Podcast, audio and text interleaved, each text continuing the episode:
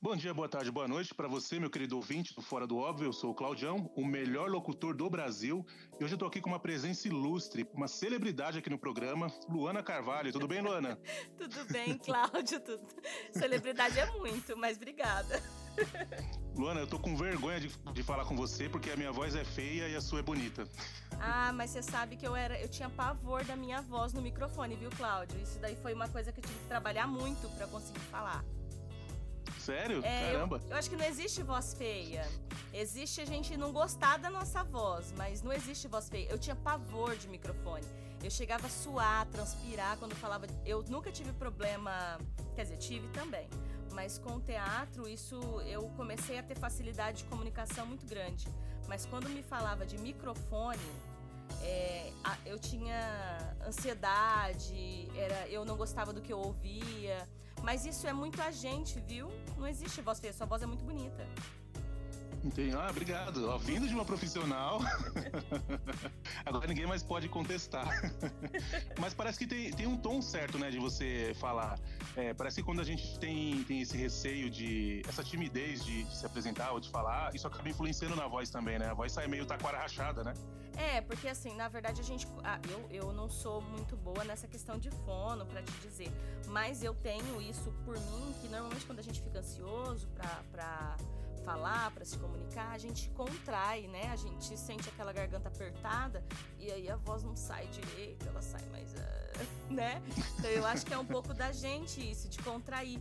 É, eu acho que é para tudo, pra gente pro palco. Você pode ver que quando o ator tá com vergonha, ele entra pequenininho, né? Ele tem dificuldade, Verdade. porque a gente fica tímido, a gente diminui. Mas não existe um, um tom certo, não. Você pode ver que às vezes a gente vê esses dubladores, por exemplo, de desenho animado, umas vozes bem ardentes, né? Eu fiz, trabalhei com teatro a maior parte da minha vida e eu fazia um personagem que era o Pinóquio. E eu Nossa. odiava a voz que eu fazia no Pinóquio, porque era uma voz mais, sabe? Ô João! Ô João! Ô João! E eu achava, meu Deus, que voz chata! e era a voz que me pediram, sabe? E, e funcionava pro personagem e eu não gostava. Então é muito isso, às vezes é o que precisa, né? Sabe o que você devia ter feito? Você devia ter batido na mesa e falado: Meu filho aqui é Luana Carvalho. eu faço a voz que eu quiser. Você devia ter feito isso. Imagina, eu tinha muita vergonha. Apesar que ó, acontece muito dessas coisas de uma mulher fazer uma voz de um personagem masculino ou vice-versa, né? Tem um, um, anime que é bem conhecido, o Dragon Ball Z. No original, quem faz a voz do personagem principal, que é homem, é uma mulher. Ah, tem muito. Não, eu, ó, eu assisti Dragon Ball, mas não vou lembrar agora. mas tem muito personagem que às vezes a gente faz que é masculino, é, que às vezes pede uma voz mais assim, ardente, ou também. Na, quando eu comecei a fazer teatro, era muito o que tinha, sabe? Tipo, quantas pessoas tem no elenco? Quatro. Quantas mulheres? Três. Quantos personagens masculinos? Dois. Então uma das meninas vai virar homem. Nossa. Então é, era porque assim, né? Eu sou de Aracatuba, interior de São Paulo. É, uhum. Quando eu, come, eu, comecei a fazer teatro profissional, mas não era profissional no tipo em qualidade, mas profissional em viver disso, é, eu tinha 17 anos. Eu era muito Caramba. nova. Tenho 35 hoje. Então, é, a gente fazia o que dava. É bem teatro no interior mesmo, sabe? A gente tentando sobreviver uhum. na raça. É, então você tinha que aceitar o, o, o que tinha. Vamos lidar com o elenco que a gente tem. Trabalhamos muitos espetáculos clássicos infantis que às vezes não é. Muita gente critica né, as montagens de clássico infantil, mas era o que é, em maior rentabilidade, né, o que mais compensava. E naquele período que você está começando, você não tem nem não, não, consegue nem administrar para dizer o que, o que é bom, o que não é bom. Você quer começar. É verdade, é verdade. É, é, peraí, pro ouvinte te conhecer melhor, fala pra gente qual que é a sua área de atuação, no que você se formou, com o que, que você trabalha. Apesar que você já é conhecida em tudo que é lugar, né? Mas é mais pra. então, meu nome é Luana, eu sou. Eu tenho 35 anos. Eu sou atriz, né? Eu trabalho com. Eu comecei teatro na escola pré-adolescência, eu tinha 12, uhum. 13 anos. Era extremamente tímida, eu gosto de lembrar isso porque eu falo que ele, o teatro é abrir portas pra gente, tanto na vida profissional quanto na vida no dia a dia, né, no cotidiano. Ele e aí eu comecei a fazer teatro por por hobby, por paixão na escola, né? E quando eu fiz uhum. 17, tava terminando a escola, ainda não tinha terminado, uma companhia me chamou para trabalhar trabalhar com eles, eles estavam precisando de atores. E foi eu e o meu marido que a gente começou a namorar na escola também. E, Legal. É, hoje esse ano faz 19 anos que a gente tá juntos. Parabéns, parabéns. Obrigada. E aí nós começamos a trabalhar juntos nesse, nessa produtora. Trabalhei com teatro até então, até o ano passado, mais ou menos, até o ano retrasado. Sempre vivi de uhum. teatro, né? Não tinha uma segunda profissão. Me fiz faculdade de artes cênicas, mas não concluí na USC em Bauru. E aí, uhum. o, a maioria do tempo que a gente fazia de profissionalizante eram cursos que eram cursos muito bons que vinham para o interior ou que a gente ia buscar em outros lugares. Então, fiz curso com a Juliana Galdino, fiz curso com a Juca Ligares, fiz curso com o Toninho do Vale, trabalhei com o Jorge Vermelho. Então, assim, a gente teve. Nossa, que legal. É, foi, foi uma. Eu não posso reclamar da trajetória. Tive acesso a cursos muito bons. E aí, assim, eu trabalhei nessa produtora um ano. Desse um ano eu saí, eu fui, eu passei num teste para uma produtora de Rio Preto. E aí a gente começou Nossa. a circular. Foi uma, uma delícia. Eu já tinha, eu tinha 18 e fiquei lá dois a três anos. A gente ficava viajando de segunda a sexta. Então eu voltava para casa só sábado e domingo e voltava a viajar. Era uma delícia. E Caramba. quando eu tava com 20, 21, né, a gente tinha uma vontade muito grande de montar nosso trabalho, nossa companhia. E aí eu e meu marido fundamos a Vem Vento, que é a companhia que nós temos. Uma companhia de teatro Uhum. Estamos com alguns atores que estão com a gente até hoje, desde quando começou, que é a Neuzinha, que também faz locução comigo, e o Diomar, que está desde quando começou com a gente. E nesse período eu fiz técnico em teatro no Senac também, mas para continuar exercendo, eu acho que o teatro, tudo que você faz, você está aprendendo, é válido. Né? Trabalhamos com Lei Rouanet, a gente passou, eu passei num teste para uma companhia de São Paulo e para fazer, para substituir uma atriz que teve que sair. E esse teste foi muito bacana, porque daí era só para dezembro. Eles assistiram o trabalho, gostaram muito do trabalho meu, pediram para conhecer o resto da companhia, gostaram. E aí nós viramos o elenco principal deles, o elenco da minha companhia toda. Então nós circulamos três anos com Lei Rouanet. Aí a gente fez Minas, Rio Grande do Sul, Paraná, Santa Catarina, circulamos o Brasil todo aí. A gente não foi pro Nordeste, mas foi muito gostoso. E quando veio esses problemas políticos, né? a, a, a, companhia começou a ter algumas dificuldades em continuar na estrada. Eu estava com um filho de oito meses, nove meses. Eu comecei, meu filho começou a viajar com 14 dias. Caramba! é, todo mundo falava, me deixaram doida por causa disso, mas eu viajei até faltar cinco dias para ele nascer. Aí vim para cá, ele nasceu. Quando ele fez 14 dias, nós pegamos a estrada para Minas. E ele voltou para Satuba com três meses. Nossa! A gente estava em turnê e a turnê era de dois meses de turnê. Então eu não voltei para casa uhum. até acabar a turnê com ele.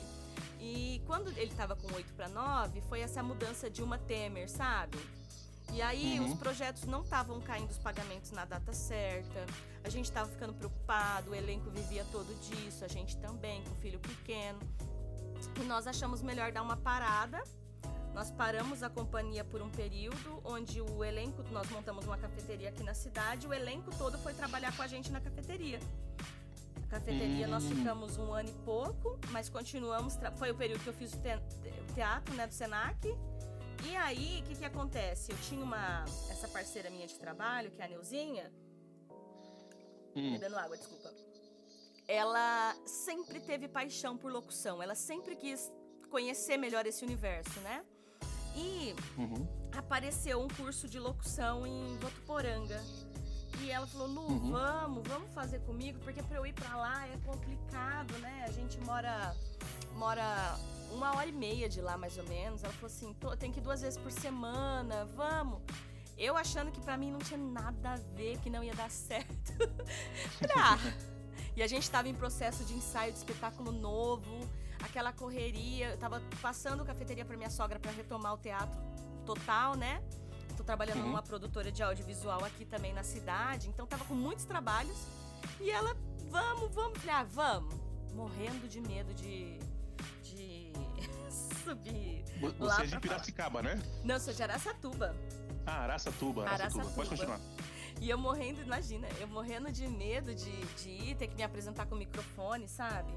E é engraçado, uhum. porque eu não tenho problema em falar. Meu problema era só o microfone. E, uhum. e aí acabei que me apaixonei completamente pela profissão, assim. É, saber que eu posso interpretar pela fala é, faz com que eu entenda que eu possa me tornar uma atriz melhor. E a atriz, ela não pode ser uma parte sua só, ela tem que ser um todo. Então, se eu sou atriz de corpo, eu sou atriz de voz. Eu tenho que aperfeiçoar todas essas questões em mim. E foi isso que me fez apaixonar tanto por essa, essa profissão que é a locução. É, quando eu imagino que eu consigo passar para outra pessoa o que eu quero dizer só com a fala, ela não está me vendo, mas ela está me entendendo, eu acho que é um, uma, um universo muito mágico. Faz com que eu entenda que eu estou cada vez mais completa nesse, enquanto atriz. Então eu acabei me apaixonando, ainda estou em processo de curso, mas já estou trabalhando como locutora. A gente está apresentando uma rádio, né? Eu e ela, em, em Pomerode, Santa Catarina. E que tô... legal! É, uma delícia. Foi assim um convite que a gente adorou. E estamos trabalhando com locução comercial. E como eu falei, aí ela a gente começou a trabalhar com locução. Como eu trabalho numa produtora de audiovisual aqui na cidade, já trabalhava antes do curso até, eu acabei começando fazendo alguns trabalhos pequenos para eles. Eu faço. É, comecei fazendo algumas locuções e foi isso. E aí eu, esse. Hoje eu trabalho também com uma plataforma de, do Rio de Janeiro que grava conteúdo escolar. Então eu gravo uhum. material para eles aqui, os vídeos, conteúdo, e eles editam lá no Rio e, e vai para a plataforma, que é uma plataforma paga de educação. Uhum. É muito bacana. Então, assim, eu acho que esse é um pouco do que a Luana profissionalmente é. Caramba, a Luana é monstra, viu? Porque você vive de arte, né? Vivo, é. A gente viveu muito tempo, mas também teve uns perrengues muito grandes, viu? É, não ah, tem como, ó, né? Pra quem é rico, não tem perrengue. Não. Pra quem é rico, é. Mas olha, é, o pessoal me achava muito louca, porque quando eu comecei a trabalhar com teatro, minha mãe faleceu, eu tinha dois anos.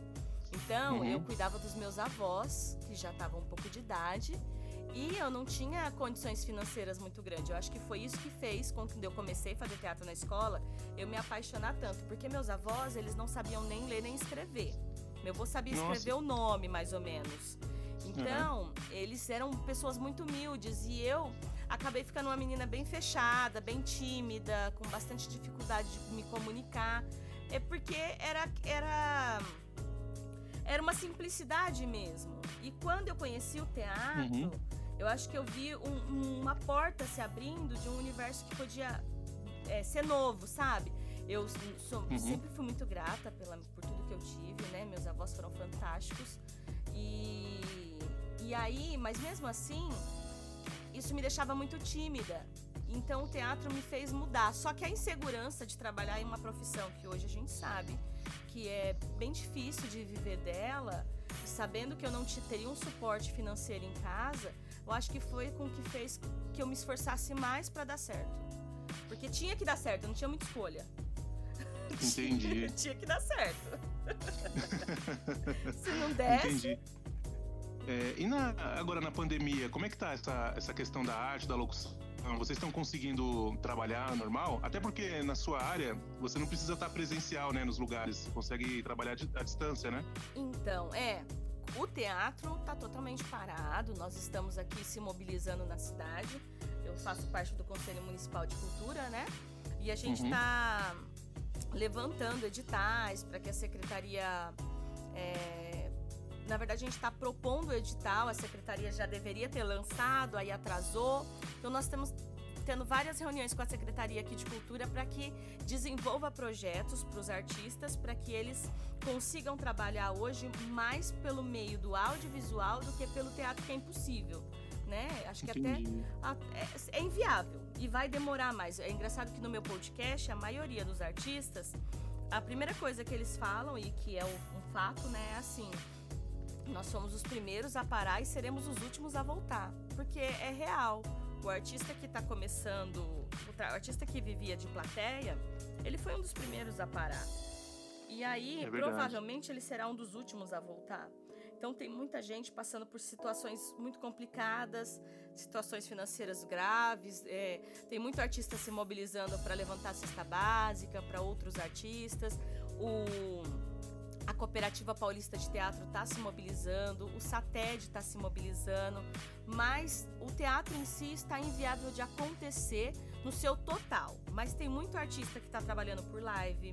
É, eu apresentei as lives do Festival de Teatro aqui da cidade, que aconteceu o festival por meio de da, do Instagram, das plataformas digitais, né? Então a gente fazia live com entrevistas e também tinha apresentações mesmo de poemas, de música, que aconteceram pelo, pelas plataformas do YouTube e do Instagram. Agora, tem artista também que tá.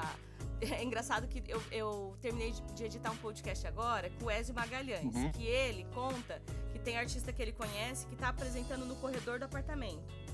Nossa. Para, faz uma pílula de 10 minutinhos ali na porta de alguém, vai para outra, sabe? Então cada um tá se mobilizando.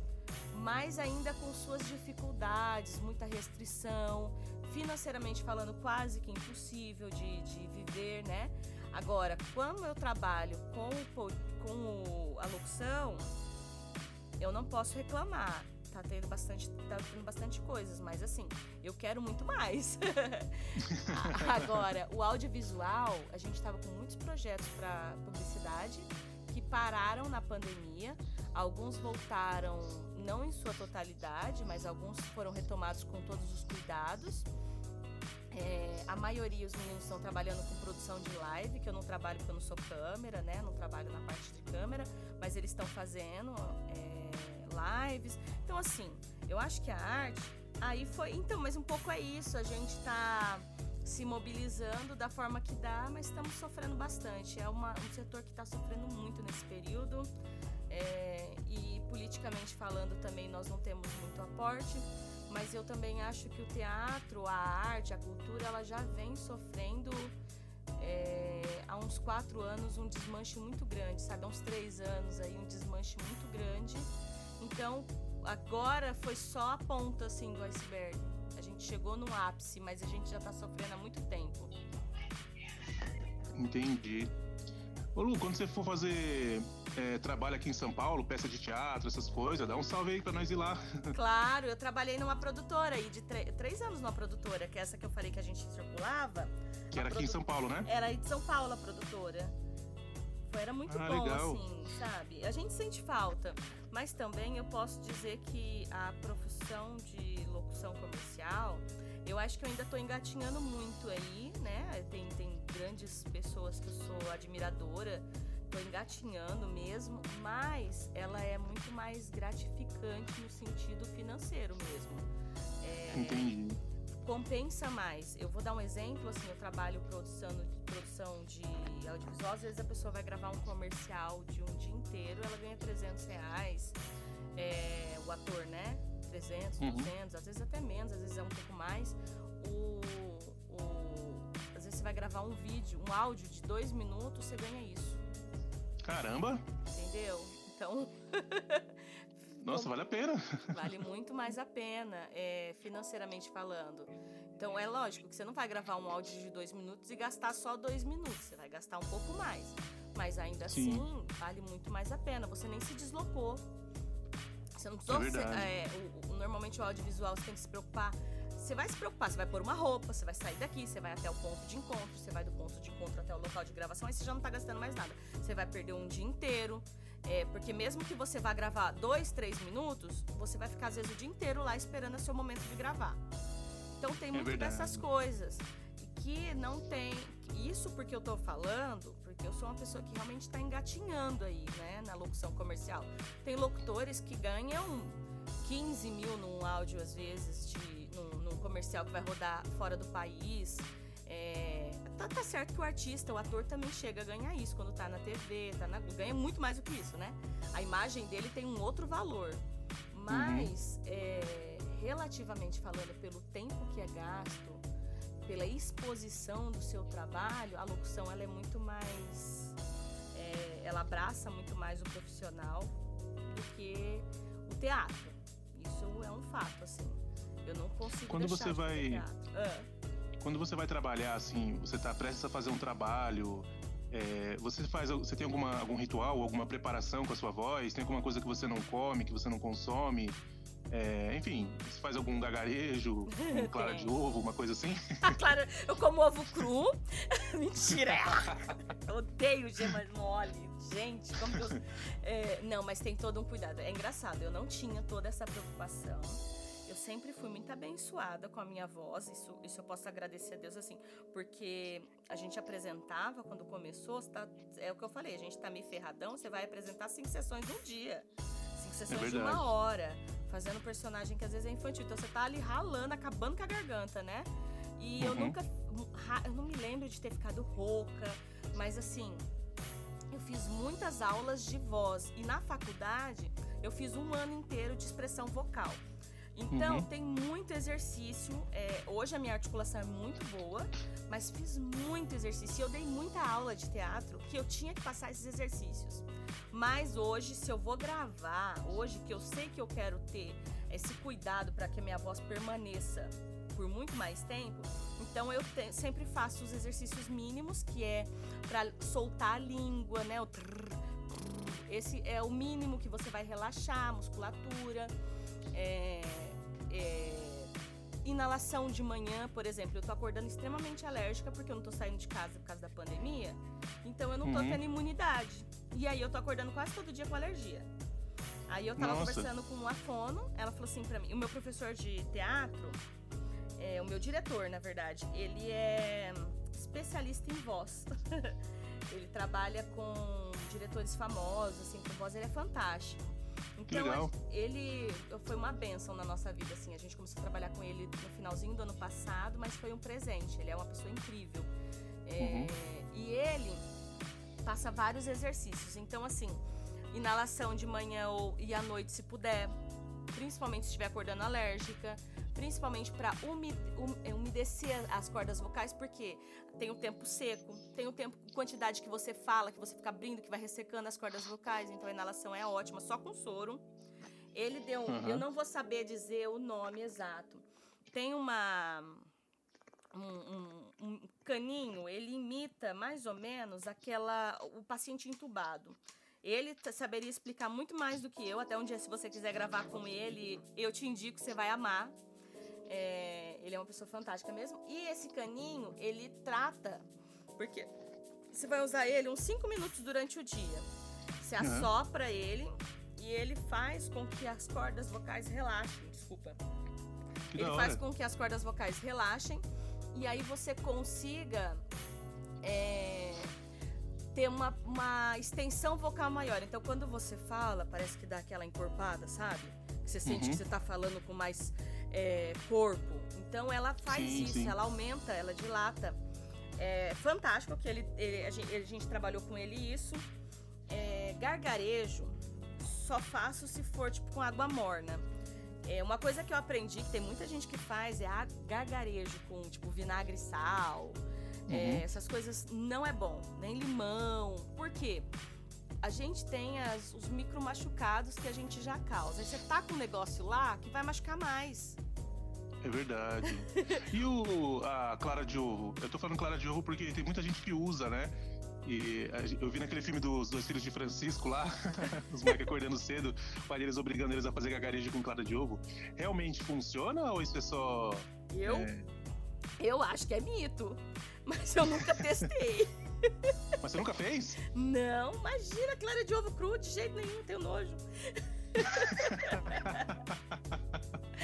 Mas, você ó, canta também? Não. Ó, muito louco. O elenco inteiro meu do- da companhia canta. Canta Uhum. sim, tem, tem a voz afinada. E a gente apresentava a Bela Fera. E nós tínhamos que cantar. Nossa. E aí, assim, a gente depois tinha um playback nosso, que era com a nossa voz. Gente, aquela parte do. Eu fazia o bully, a senhora Potts, e ela canta pra caramba, a atriz verdadeira, né? Aham. E aí tinha aquela Humanos outra vez. e vai esgarniçando a garganta até o final. E aí eu lembro uhum. que eu fui gravar e, e o cara do estúdio, né, um amigo nosso, Marcelo, ele falava, Luana, de novo, não, não tá dando tempo, tem que ser mais longo. E eu não conseguia. E eu não conseguia. Eu falei, caramba, hoje não vai dar, hein? Aí, por fim, porque era o personagem que mais tinha que ter extensão vocal, ela. Uhum. Ele emendou duas partes do meu, do meu áudio. Nossa! Porque eu não chegava, não conseguia chegar de jeito nenhum. Então, Mas aula de canto você já fez, não? Fiz, fiz aula de canto. Fiz um ano de, de canto com esse professor. Principalmente depois dessa peça. Eu sou muito neurótica. Tipo assim, eu vou fazer um trabalho. Se eu não conseguir fazer, eu vou ter que arrumar um jeito de fazer. Eu não consigo sossegar enquanto eu não melhorar. E aí, esse trabalho, eu falei, gente, não é possível que eu não consigo cantar. Não, eu vou fazer. Aí eu fiz uma aula, um ano de aula com ele. Igual, eu fiz pro teatro, eu fiz é, balé, jazz. Ó, eu fiz tudo que você imaginar numa academia de dança. Porque é, como a gente viajava e ficava às vezes 15 dias fora, voltava, ficava dois. Quando eu tava aqui, eu ficava os dias todos na academia com ela. Então tudo que tinha aula eu fazia. Aí eu fiz contemporâneo, eu fiz sapateado, da eu hora. fiz polidense, fiz tecido Eita. acrobático, fiz tudo. Nossa. Eu fiz parkour, tudo que Nossa. tinha. Mas assim, tudo pensando em, em melhorar a questão do personagem, de desenvoltura, de tônus, de pensar que o personagem, quando estiver em cena, ele vai ter propriedade para atuar. Porque tem muito isso, né? Você não precisa ser o melhor bailarino do mundo quando você é ator. Mas você precisa ter desenvoltura eu... física. Você tá falando isso aí, eu tô lembrando de uma entrevista que eu assisti com aquele cara da CIA, sabe, o Sebastian? É que Sebastian é o personagem, o nome dele é outro. Mas você sabe quem eu tô falando, né? Acho que o, sei. Que fazia o comercial lá do Abuziuse lá. Sei, sei, tal. sei. Isso, então, e ele tava contando que ele também é bailarino, ele fazia aula com negócio de espadas, ele faz várias coisas, e tudo isso mais para ajudar no personagem, né? E eu não achava que era necessário é, você ter tantas expertises assim, manjar de tanta coisa só para fazer um personagem. Eu pensava que era só chegar lá, gravar e já era, né? É, mas. Mas é várias coisas por fora. Eu acho que todo mundo é capaz de ser ator se se esforçar. Eu acho. Mas tem pessoas que é incrível, elas têm, um, têm uma facilidade, ela não faz balé, não faz nada, não se cuida, não faz nada, e tem essa facilidade, é dela. Eu precisei aprender muita coisa. eu precisei correr atrás mesmo. Você falou Mas... que você fez balé, você consegue ficar é, em pé lá só no dedão do pé? Uhum. Consegue? Consigo. Com a, com a sapatilha? Consigo na ponta. A, a, sua sorte, ó. A sua sorte é que aqui é um podcast só de áudio, não tem a parte visual. Senão é pedir para você fazer. Ficar na ponta. Eu tenho a sapatilha até hoje. Que legal, que eu da hora. Tenho. E no parkour, você consegue correr na parede? Não. Ah. e ó, eu tenho uma dificuldade muito grande, agora melhorei, de virar a cabeça para baixo. Eu fui fazer trapézio, a, a louca, né? E aí, ah, nossa. quando foi para descer de lá de cima, que ele falava, se joga para trás, e eu pensava, minha cabeça vai, vai virar para baixo. E aquilo, eu fiquei uns 5, 6 minutos lá em cima pensando como que eu ia me jogar. E ele falava, vem! E eu não saía do lugar. Travei lá e em medo cima. de morrer também. eu tenho labirintite. E isso Nossa. atrapalha. e eu tava Nossa. com medo de virar e ficar com tontura. E aí ficar com vontade de vomitar, sabe? Essas coisas. Igual. Ó, pelo que você tá dizendo aí, ó, pelo que você tá dizendo aí, tudo, tudo, tudo que um ator não pode ter, você tinha, né? Eu tinha, gente, eu tenho, né? Ainda labirintite. Nossa. Mas, ó, eu acho que o desafio tá nisso daí. É o que faz a gente às vezes se apaixonar tanto, porque eu tenho, mas o meu personagem não. E eu tenho a oportunidade de viver vários personagens que não tem nada do que eu tenho. De ser diferente. É verdade. É, é, eu acho que o teatro ele é muito libertador nessa questão. Às vezes não, né? Às vezes a gente sofre para produção de um personagem, tudo. Mas é muito desafiador você pensar que tem que ser completamente diferente de você. E você vai ter que emprestar o que você tem para ele, sem parecer que é seu. É verdade. Você tipo incorpora no personagem, né? Nossa, é, não é pode verdade, incorporar. É já imaginou se acontece alguma coisa em cena, você tem que. Você tá lá com o santo nas costas.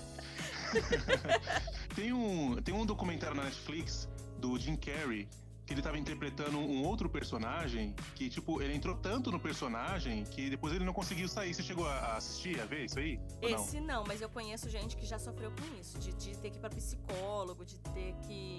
de ter depressão. Pra sair do personagem, né? É. Ó, ele traz vícios. Eu vou dar um exemplo. Eu, até dois anos atrás, três mais ou menos, eu sofria. Eu, eu tinha um estigma de personagem infantil. Eu sou muito. Uhum. Eu sou bem baixinha, eu tenho 1,54. Nossa, nem parece. Eu tenho 1,54. Eu vi na foto.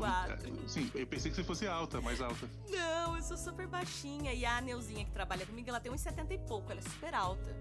engraçado, uhum. se você vê as duas juntas, você fala, nossa. E aí, o que, que acontece? Chega pra ser dirigida, eles veem uma pessoa daquele tamanho. E eu, eles falam, você é, você é a filha. e aí era assim, eu era, eu era a Alice, eu era Chapeuzinho Vermelho, eu era criança, sempre assim. E aí você acaba tendo um vício vocal numa interpretação mais infantil. Então, às vezes, quando eu ia ler um texto, eu percebia que eu tinha aquela aquela interpretação mais jovial, mais oi, tudo bem? Como você tá? Sabe que a gente arrasta a voz? E uhum. era, do, era de personagens. Nenhum tinha voz igual, mas muitos tinham. E aí eu fui fazer um fiz trabalhos adultos, mas nos últimos dois que eu fui fazer agora, eu quando me falaram de fazer personagem infantil, eu não aceitei. Falei, olha, eu não, não quero mais. Porque daqui a pouco vai parecer que eu só, sou, só sei fazer criança. Com 35 é anos eu vou estar tá fazendo criança ainda. E aí eu não aceitei mais. E eu tive que fazer um trabalho vocal para tirar esse vício. Então é um vício vocal que eu criei de fazer quase 10 anos espetáculos infantis, de fazer personagens infantis. E Mas, alguns a sua eram voz, a sua voz, desde quando você começou até aqui, a sua voz ela teve alguma alteração? É que eu não sei se a voz envelhece, né? Eu sei que a voz muda conforme a gente o tempo vai passando, mas não sei se dizer se ela realmente envelhece. É. A sua mudou bastante ou não? Mudou. Eu acho que a voz muda, mas também muda a colocação que a gente põe na voz, como eu coloco a minha voz. Por exemplo, quando eu tinha 17 anos, você às vezes ainda não tem uma maturidade de impostação vocal, não é nem da voz. Então, quando você vai falar, às vezes você ainda tá com vergonha. Um exemplo, se eu fosse falar com você, eu falava assim: Oi, Cláudia, tudo bem? Como você tá? Você fala mais baixo você não coloca a voz, você vai falando com um pouco de vergonha. Aí você vai amadurecendo, você começa a ter mais propriedade com o que você fala. Então você começa a sentir mais segurança, você começa a entender a respiração, que é extremamente importante para a voz. Então você aprende a usar o diafragma, que faz a voz encorpar. Eu trabalhei 10 anos sem microfone em cena. Então, às vezes, a gente apresentou para a plateia de mais de mil pessoas, sem microfone. Caramba! Então você aprende a, colocar a voz em um outro lugar. Mas eu não acho que a minha voz mudou. Eu acho que o meu posicionamento com relação à minha voz que mudou. Eu aprendi a usar ela de outra forma. Também eu aprendi a diminuir os meus agudos, porque quando às vezes você quer uma coisa que é muito engraçada, e eu aprendi isso num festival de teatro. Eu tava numa mesa e só tinha de mulher. Eu tinha uns 23, 24 anos. E aí tinha um uhum. monte de pessoas mais velhas e você não é ouvida, né? É meio óbvio. Tipo, uma menina lá, eu com 24 anos tinha cara de 15. ninguém tá nem aí para você falar. Então, quando você vai falar, você começa a falar assim: ó, Oi, tudo bem? Não, então, por quê? Você tá falando? Porque você quer ser ouvida. E aí você é fala mais alto, você coloca mais agudo. Então, tem tudo a ver com o que você quer dizer. Eu, eu consigo fazer uma voz mais grave consigo fazer uma voz mais fina. Só que isso vai. Não, não, não é a minha voz que mudou, foi eu que coloquei ela em outra região do corpo. Tem a voz de cabeça, né? Aquela voz que você joga para cima. Tem, tem uma voz que você joga mais pra garganta, que você aperta mais. Então você aprende a usar a voz, principalmente porque às vezes você vai trabalhar com personagens mais caricatos, que exige que ele saia do cotidiano. Então quando você tá falando, não é uma voz comum. Tipo, oi, é, Oi, Cláudio, tudo bem? Sou eu, mas uma pessoa mais velha, como que ela vai falar? Oi, Cláudio, tudo bem? Como você tá? Né? Mais cansada, com outra respiração. Então, tem muito isso. E é gostoso brincar com isso. Eu gosto muito. Entendi. Você já fez algum personagem, tipo, assim, bem diferente, como por exemplo, o nordestino, Ou, ou, alguém de alguma região que tem sotaque ou que fala diferente? Já fez assim ou não? Já, eu amei fazer, mas também era um adolescente. eu fiz a Marquezinha, era uma companhia aqui da, de uma cidade perto, e eles me convidaram para fazer parte de um processo deles. E aí a Marquezinha, ela era uma adolescente, era um, uma história bem comédia dell'arte, né? Bem cômica, bem Ariano Suassuna, sabe? Bem nordestina. Uhum. E ela era terrível, ela era bem esperta, mas o pai queria que ela casasse com um capitão e ela gostava do outro menino. E aí era muito engraçado que ela falava assim: é, Ai, Cabo Fincão! É, como que era o nome? Eu não vou lembrar direito, mas ela tinha um sotaque bem, tipo, bem nordestina. Bem, olha, você sabe que eu não quero ir para lá, mas tu fica insistindo. Não, acho que isso daí já é mais Santa Catarina, né? É, tu Entendi. sabe que tu fica insistindo, que fica pra lá, que fica pra cá. Acho que isso daí é, Norde... é, é Santa Catarina. Mas eu fiz. Eu fiz sim. E eu, da hora. eu gosto de brincar com isso, mas brincar com os, os meninos da companhia eram mais do que eu. O que, que acontecia? A gente ficou três meses apresentando em Minas Gerais, sem voltar para casa. Nossa. Voltou todo mundo mineiro.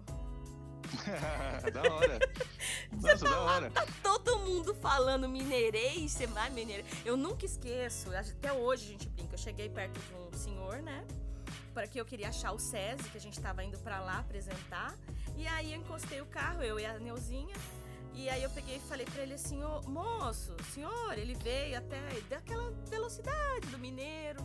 E eu falei assim, olha, eu queria saber onde fica o SESI. Aí ele veio, encostou eu achei o vidro do carro, aí ele encostou a cabeça dele e falou assim: Olha, você não sabe não, senhor? Eu falei assim, sei não, não sei. Olha, bobinha, tu pega aqui, ó, e ele explicando na mão. É que você não dá pra ver, mas ele explicando na mão. Tu vai até reta aqui, pega o queijo, dá uma volta no queijo e vai pra direita. Não, pra lá. Eles não falam direita nem esquerda, né? Lá é pra lá, uhum. pra cá, pra cima, pra baixo, você fica perdido. Mas você volta falando igualzinho eles. E é tão bonitinho, é um sotaque. Eu acho muito gostoso. O Rafa brincava que lá no fundão de Minas, meu marido, né? Que eles às vezes não uhum. falam nem a palavra completa. Tipo, vai falar vai com é, Deus. Verdade, é verdade. Eles falam com Deus. Não é vai com Deus, é com Deus. Até é... usei um exemplo no, no, no, no, outro episódio do podcast, com a, conversei com a psicóloga Lu, que eu tava falando pra ela que ela, ela é lá de Minas, né? E eu é. tinha uma colega que ela tava aqui em São Paulo é, pesquisando onde era o ponto de ônibus, e aí ninguém entendia o que ela falava. Ela dizia, onde é o ponto de ônibus? Onde é o ponto de ônibus? E ninguém entendia, né? Porque era muito mineira. Onde é o... É, não é onde é o ponto... Onde é o ponto de ônibus? Isso. é tipo, é pode pôr pó de café? É, fala, pode pôr pó de café? Pó, pô, pó. Bem isso, muito isso. Mas é, é gostoso. É gostoso. É, tem aquele negócio também do, de você saber o é, o tom da piada, né? Quando você vai fazer um personagem mais cômico, ou até um mais dramático, tem essas questões também que é difícil, né? Muito difícil, gente. É, eu às vezes sinto que o personagem cômico, principalmente para quem tá começando, é muito mais difícil do que um personagem dramático. Porque ó, a gente aprendia de uma forma no comecinho, bem simples, bem singela, mas é o ritmo. Por exemplo, uma tragédia Aí você vai pra comédia. Aí você vai pro drama. É verdade. Então você, é, você tem que aprender uma questão de ritmo, mas não é só isso. Você tem que ter o tempo de piada. Tem muito exercício de improvisação. É, tem a própria comunicação com o artista que tá com você, se você tiver a dois, porque faz diferença. Se eu tiver com a Neuzinha, que a gente tá há 10 anos fazendo o palco junto, mais de 10 anos, eu sinto que eu posso fazer qualquer coisa que ela vai entender e nós vamos ter tempo de resposta rápida. Se eu tiver com já tem uma química, né? Muito tempo trabalhando junto, né? Exatamente. Se o ator é novo, às vezes não rola essa compreensão de time, essa química e aí dificulta mais.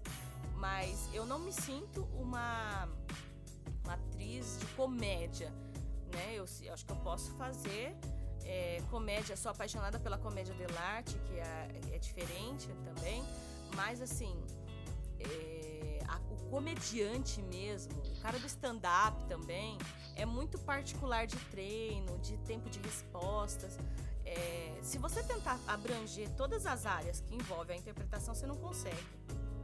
É verdade, coisa. é muita coisa, né? Quando vocês fazem, vocês vão dublar um personagem, como é que funciona? Vocês estão ali com o microfone, vocês têm o texto e vocês também estão vendo o vídeo do, do personagem? Porque É. não sei se. Ou, porque não sei aí fica difícil, né? Porque ou você lê o texto ou você presta atenção no vídeo. Vocês, tipo, decoram o texto pra fazer o vídeo? Então, eu não fiz, eu não faço dublagem, mas eu já gravei comerciais curtos de dublagem. A Aham. dublagem em si, pelo que eu vi em cursos online, eu nunca estudei dublagem específica, porque é uma outra profissão.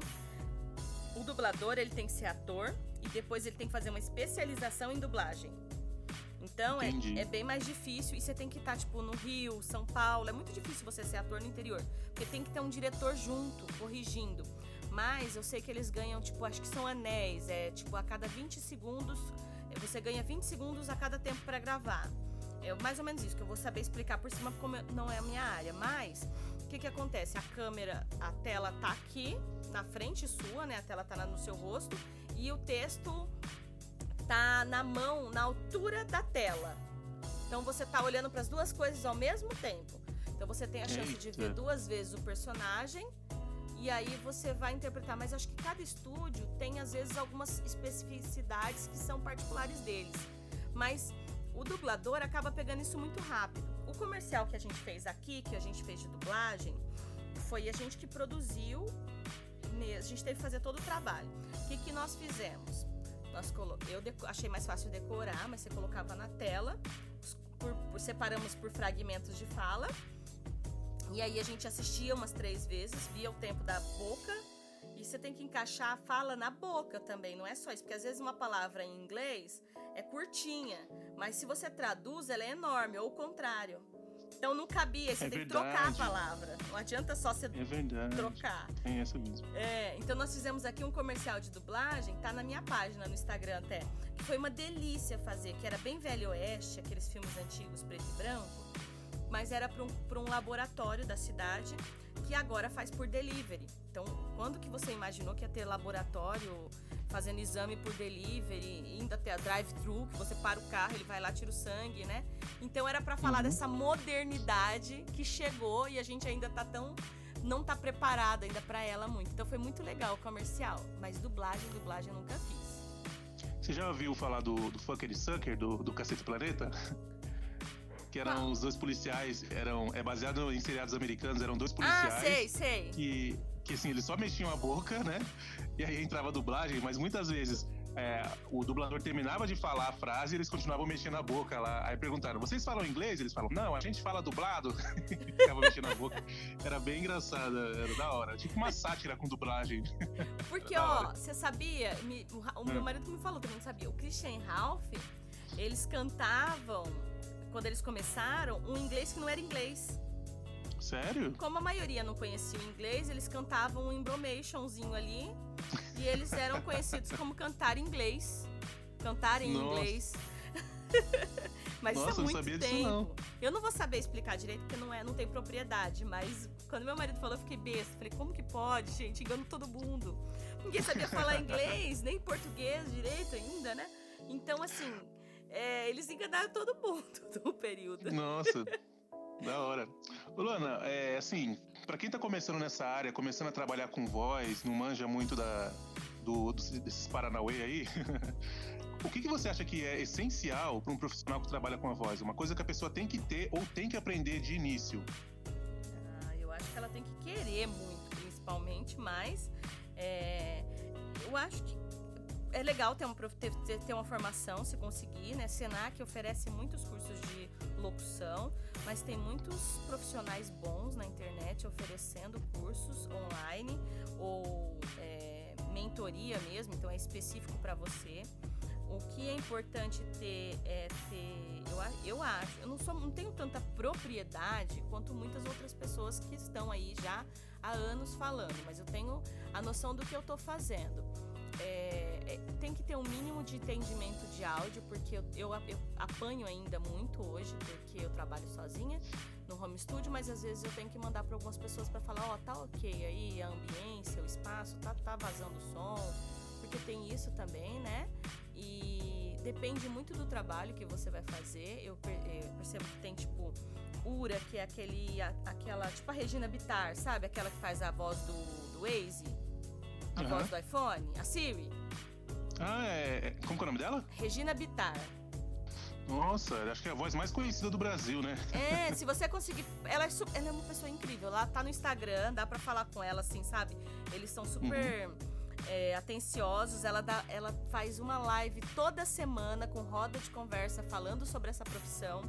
Hoje Que tem legal. muito locutor online que tá assim ensinando o pessoal, dando muitas dicas. A Malu, que é assim, ó, eu sou apaixonada pela Malu. Ela, Malu Pontes, ela tá montando um curso online que ela vai disponibilizar. É, tem que ter uma ideia do que é interpretar com a voz. Não, não, não, não existe, eu acho que voz perfeita, porque a minha, por exemplo, não seria. Mas é, buscar essas questões. Tem a Malu, tem o Dani Zan, Zan- Zatini, que também é uma pessoa fantástica, que eu acompanho. Para quem quer dublagem, é, a Sociedade Brasileira de Dublagem, que tem a. Não vou lembrar o nome dela. Tá sempre dando dicas online. Ela faz do live toda, toda semana também. é, que é a voz lá da, do Eu, a Patrulha as Crianças. Ela é uma das pessoas que tem a voz da Mini. Ela é fantástica também. Então dá pra acompanhar. Nossa, que da hora. É, tem Que muita coisa. Tem muita coisa na internet hoje que, que tem muitos grupos. Eu faço parte, acho que, de uns quatro grupos de voz para aprender mesmo, para aperfeiçoar cada vez mais. A Malu é a que eu mais gosto de aprender com ela, porque eu acho que ela é uma pessoa que está sempre disposta, ela tá torcendo ali por todo mundo. O Dani é uma pessoa que, assim, ele mal me conhecia, ele me ajudou muito, me deu muitas dicas. é, sempre assim, quando eu tô na dúvida, eu mando para ele. Então, assim, é um, é um universo muito receptivo. Então, se você quer aprender, eu acho que a primeira coisa é procurar essas pessoas que são referência mesmo, que estão há muito tempo no mercado, que tem muito a te dizer. Só que ao mesmo tempo que parece ser muito difícil, também eu acho que não é. Tem pessoas que você vê que entrou com muita sorte, tem pessoas que estão apanhando há muitos anos e não conseguiram. Tem uma questão aí também que eu acho que é de valorizar o seu trabalho, porque tem gente que grava spot por 10 reais. Ai, é, mas é um minuto, é 10 segundos, você vai sentar ali, eu sei que é, mas é um trabalho. E tem tantos profissionais trabalhando para isso que eu acho. É diferente, por exemplo, um amigo meu lá da, da rádio que a gente apresenta, às vezes ele fala, Lu, você grava pra mim essa vinheta? Gravo. Ou tipo assim, você me falou, ó, vamos gravar uma vinheta aqui pra abertura? Grava, é diferente. Até porque eu gosto de fazer. Mas é, quando é um- uma empresa que está contratando esse seu trabalho, uma empresa que tem fundos para isso, tem renda para isso, eu acho que o mínimo que você tem que fazer é respeitar os profissionais que estão aí no mercado, né? Quando é uma empresa mesmo que ela ela não vai te escolher porque você cobrou pouco, mas porque você é bom, porque você foi um pouco melhor do que o outro, porque é, é diferente, sabe? Eu sempre falava isso muito do teatro também, por exemplo. Hoje tem muito diretor que apela para cenas é, muito pesadas, raspa a cabeça. Eu não tenho nada contra fazer nada disso. Desde que não seja só Uhum. porque eu não sou boa. Tipo assim, ele olha pra você e fala: Olha, você não é boa bastante, vamos rapar sua cabeça aí, vai alcançar a plateia, vai impressionar todo mundo. Não. Então tem que, você tem que tentar ser melhor a cada momento e saber que aquilo está sendo conquistado por causa do seu talento. Senão, não sei se vale a pena. Sensacional. Sensacional. Eu vou até desistir aqui do podcast, porque na, nenhuma dessas expertises que você falou aí eu não tenho nenhum. Ah, mas a primeira coisa é começar. E outra coisa que eu É percebi verdade. no podcast, viu? Porque eu também não tenho expertise nenhuma de podcast. Comecei a gravar faz pouco tempo e me apaixonei também. Gostei muito, porque eu gosto de conversar, dá pra ver. Uhum. E o legal do podcast é que ele é informal. A pessoa não está muito preocupada com as mesmas questões de uma locução de uma empresa, que tem que ter uma clareza, tem que ser tratada. É diferente. A pessoa quer saber o que você tem para dizer mesmo no podcast. É, é muito louco, eu acho, esse universo. E eu acho que é extremamente promissor. Não sai, não. Eu também. Vai aprender também. mais. Se achar que tem que aprender, vai, mas não desiste. Porque quando eu comecei a fazer teatro, eu não tinha nada disso e eu não desisti. Porque ninguém vai começar bom. A primeira regra que eu acho que tem é começa. Descobre um jeito e começa. Não esqueça toda uma trajetória de todas as pessoas que estão ali há muito mais tempo que você. Mas começa. Porque ninguém vai começar perfeito, todo mundo tem possibilidade de chegar no mesmo lugar. Basta querer, basta se esforçar, basta não ficar parado no mesmo lugar, mas começa. Ninguém começa bom, não tem jeito. Eu já percebo, meu começar... primeiro podcast não tem nem edição. Eu queria começar tipo Luana Carvalho, assim, monstro, assim, pra. Nadinha, queria ser esse monstro também, mas não sou ainda não. Você sabe quando que as pessoas. Quando que as pessoas começaram a trabalhar com voz? Ah. Você sabe ou não? Não, como assim quando começaram a trabalhar não, com voz? Não, quando começou, porque a locução ela não é uma coisa assim tão, tão antiga, né? É, teve um período que começou a se pagar por isso, né? Ai, olha, boa pergunta. Eu não sei dizer. O que eu sei dizer é que ele ficou extremamente promissor e que eu mesma desconhecia até dois anos, até um ano e meio atrás. Sabe por quê? Dois anos hum. atrás. Né? Ninguém te diz na escola assim, olha, você quer ser, quando crescer o quê? Você quer ser locutor? No máximo vai perguntar se você quer ser radialista. Mas ninguém vai falar, uhum. você quer ser, ganhar com a voz. Vai falar, você é doido, menino, não vai ganhar nada com isso. Então, é não é uma profissão, uma profissão que é, que é muito conversada sobre. Ninguém sabe que pode ser locutor. Como eu não sabia. Engraçado isso, né? E olha, a gente toda semana tava numa rádio diferente, apresentando, falando do trabalho, divulgando o espetáculo nas cidades. E normalmente eu nem ia, porque eu não queria falar na rádio. Eu ficava lá sentada, quietinha. Mas, é, porque eu nunca me imaginei como radialista.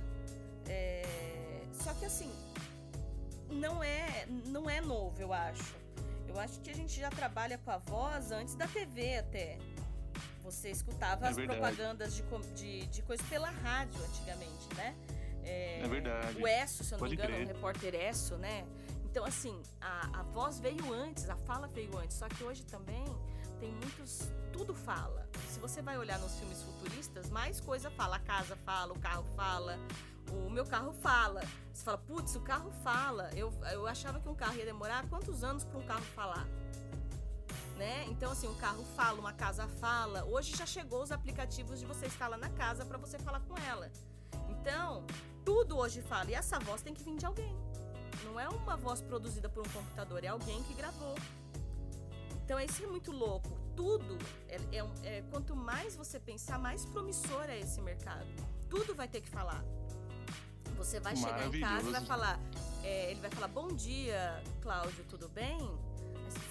Sim, tudo bem. Por favor, ligue a luz. Luana, ligue a luz. Ok, Cláudia, tudo bem. Estou ligando a luz. Né? Luana, liga a TV. Ok, Cláudia, estou ligando a TV. então tudo vai falar. Você vai ligar a TV e ela vai falar assim: Oi, Cláudio, que canal você gostaria de ver? Você, é verdade. Você pensa nisso? Não. Quando você imaginava, ó, eu tinha GPS pra gente viajar, era aqueles GPS bem zoados, sabe? E já uhum. era alguém falando isso há oito, nove anos atrás. E era assim, a voz de alguém que às vezes falava assim. É, eu lembro de um GPS que às vezes ele falava assim: Ups, você errou o caminho.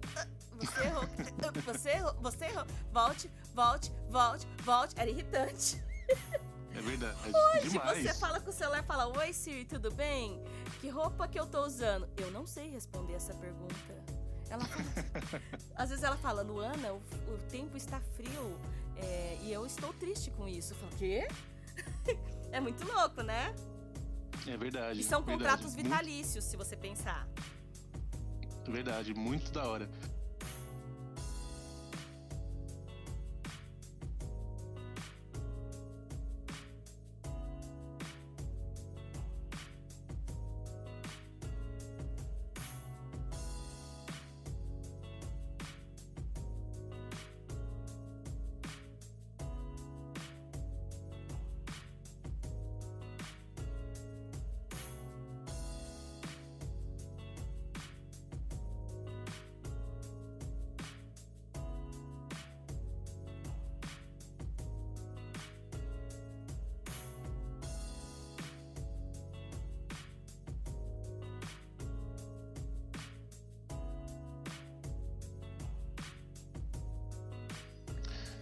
Luana, muito bom papo com você. Eu queria que você indicasse, para encerrar, é, uma série e um livro para os ouvintes. Ah, que massa! Olha, série. Eu gosto. Eu sou, eu sou viciada em série. Viciada. viciada legal. Viciada. Eu tenho, ó, pra você ter uma ideia, a gente tem Netflix, Amazon e o Cineplay. Porque eu maratono, assim, de não dormir, sabe? Nossa, e... mas você gosta de todo tipo de série? Todo tipo de série. Não gosto de terror. ah, terror que é o melhor? não, eu não sou apaixonada por terror, não. Mas sou assim, louca por série. Mas, então, assim, tentando escolher entre todas, eu gosto, sou apaixonada por N com E.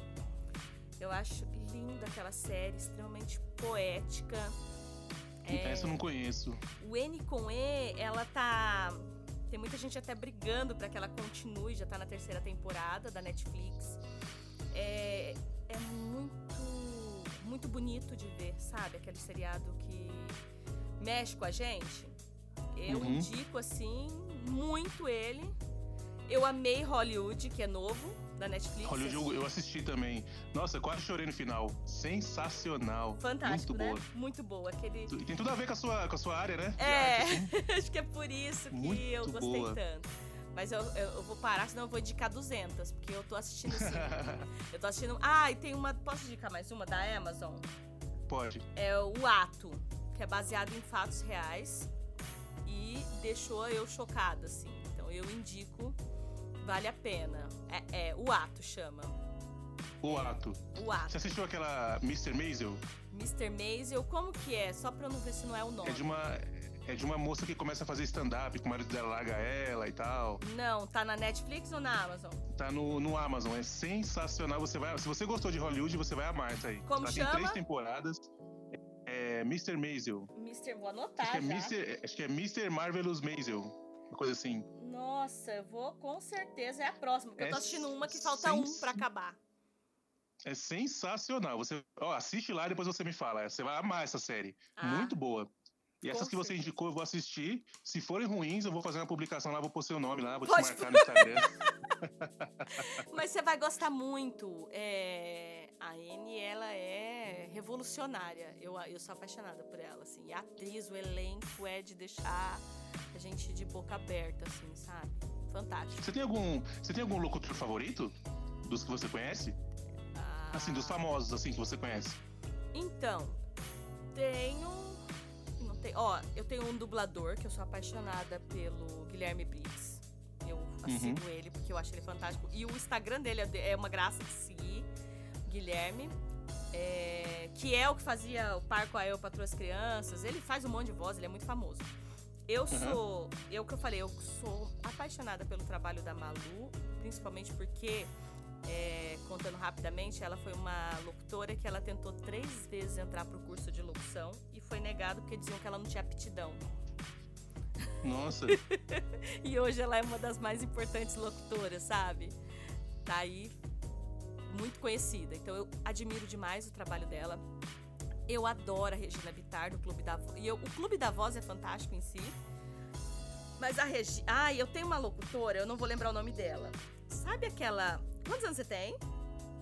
eu É. não posso revelar. Nunca se pergunta isso pra um homem. Gente, então, ó, você Eu tenho 30. assistiu. Ah, Então, não sei se assistiu.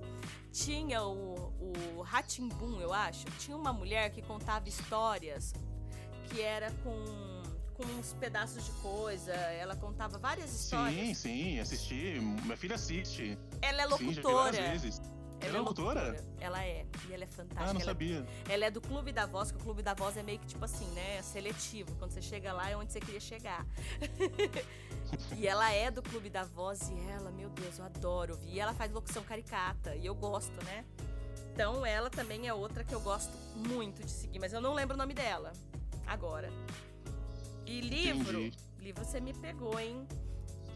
Eu gosto, eu gosto de muita coisa e leio pouca coisa e eu passei da época de ler. Eu lia muito, muito, muito, muito, muito, muito. E depois eu parei. Eu acho que eu sou tão viciada em série, em Mas filme. aqui haja tempo também pra ler, né? Exatamente. E às vezes depois que você tem filho, pior ainda mais. Eu tenho um livro que eu maratonei ele assim, gosto muito, que chama, e eu não sei se vai indicar, mas pra quem gosta, quem curte seriado, anime, essas coisas, gente, eu indico o é, A Psicologia dos Contos de Fadas de Bruno Bettenher.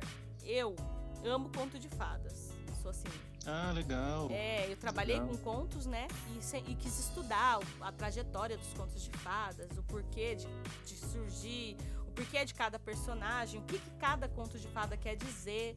E aí, o Bruno Bettenher, ele trabalha a psicologia desses personagens. Por que de cada personagem? Tipo, o que, que a Chapeuzinho Vermelho representa? O que, que a Cinderela Nossa, que representa? Louco. É, e eu estudei tudo isso porque eu gosto muito. E é legal que você começa a assistir certos trabalhos, que você vê certas séries. Cada trabalho você começa a entender melhor elas quando você estuda Bruno Bettenher. Que você começa a entender Entendi. quando o autor colocou aquele personagem, por que, que ele colocou, o que, que ele quis dizer, qual que é a psicologia daquele personagem. Nossa, da hora. É. Eu li esses dias sobre a origem dos contos de fadas. É, é um texto do, dos irmãos. Eles são Os alemães, Greens. os irmãos Greens. Isso, você já leu sobre eles? Já, já sim. Você Nossa, sabe que eles não eram, eles não, não contavam, né? Sim, sim. Eles só escreviam. E eles também, várias obras eles faziam também, né? Eles Isso. E eles contavam contribuíram muito para a língua alemã, para o desenvolvimento da língua, para várias outras coisas. Muito, Nossa, eles da sabiam hora. escrever. Era um diferencial. E eles viajavam, então, né? Não foi só eles. Ó, vou dizer uma coisa muito louca. É, o cinema, por exemplo. Se eu te perguntasse quem começou o cinema, você ia dizer que foi acho que aqueles irmãos lá, né? Ou você ia. Você não você saberia dizer? Sim, eu ia dizer isso mesmo, que foi aqueles dois irmãos lá que eu li também sobre a origem. E eu li sobre eles, eu acho que foi com eles, não foi não? Não. foi uma deixa eu adivinhar mulher. com quem foi. Peraí, deixa eu adivinhar. Ela Luana Carvalho. Não, bem que podia. Ela chama Alice Guy Blanchet.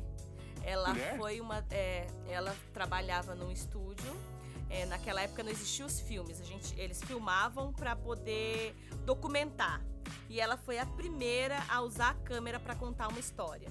E ela teve Nossa, que top. tem uma história muito bonita dela e ela foi pra Los Angeles, montou um estúdio, ficou muito importante nesse mundo.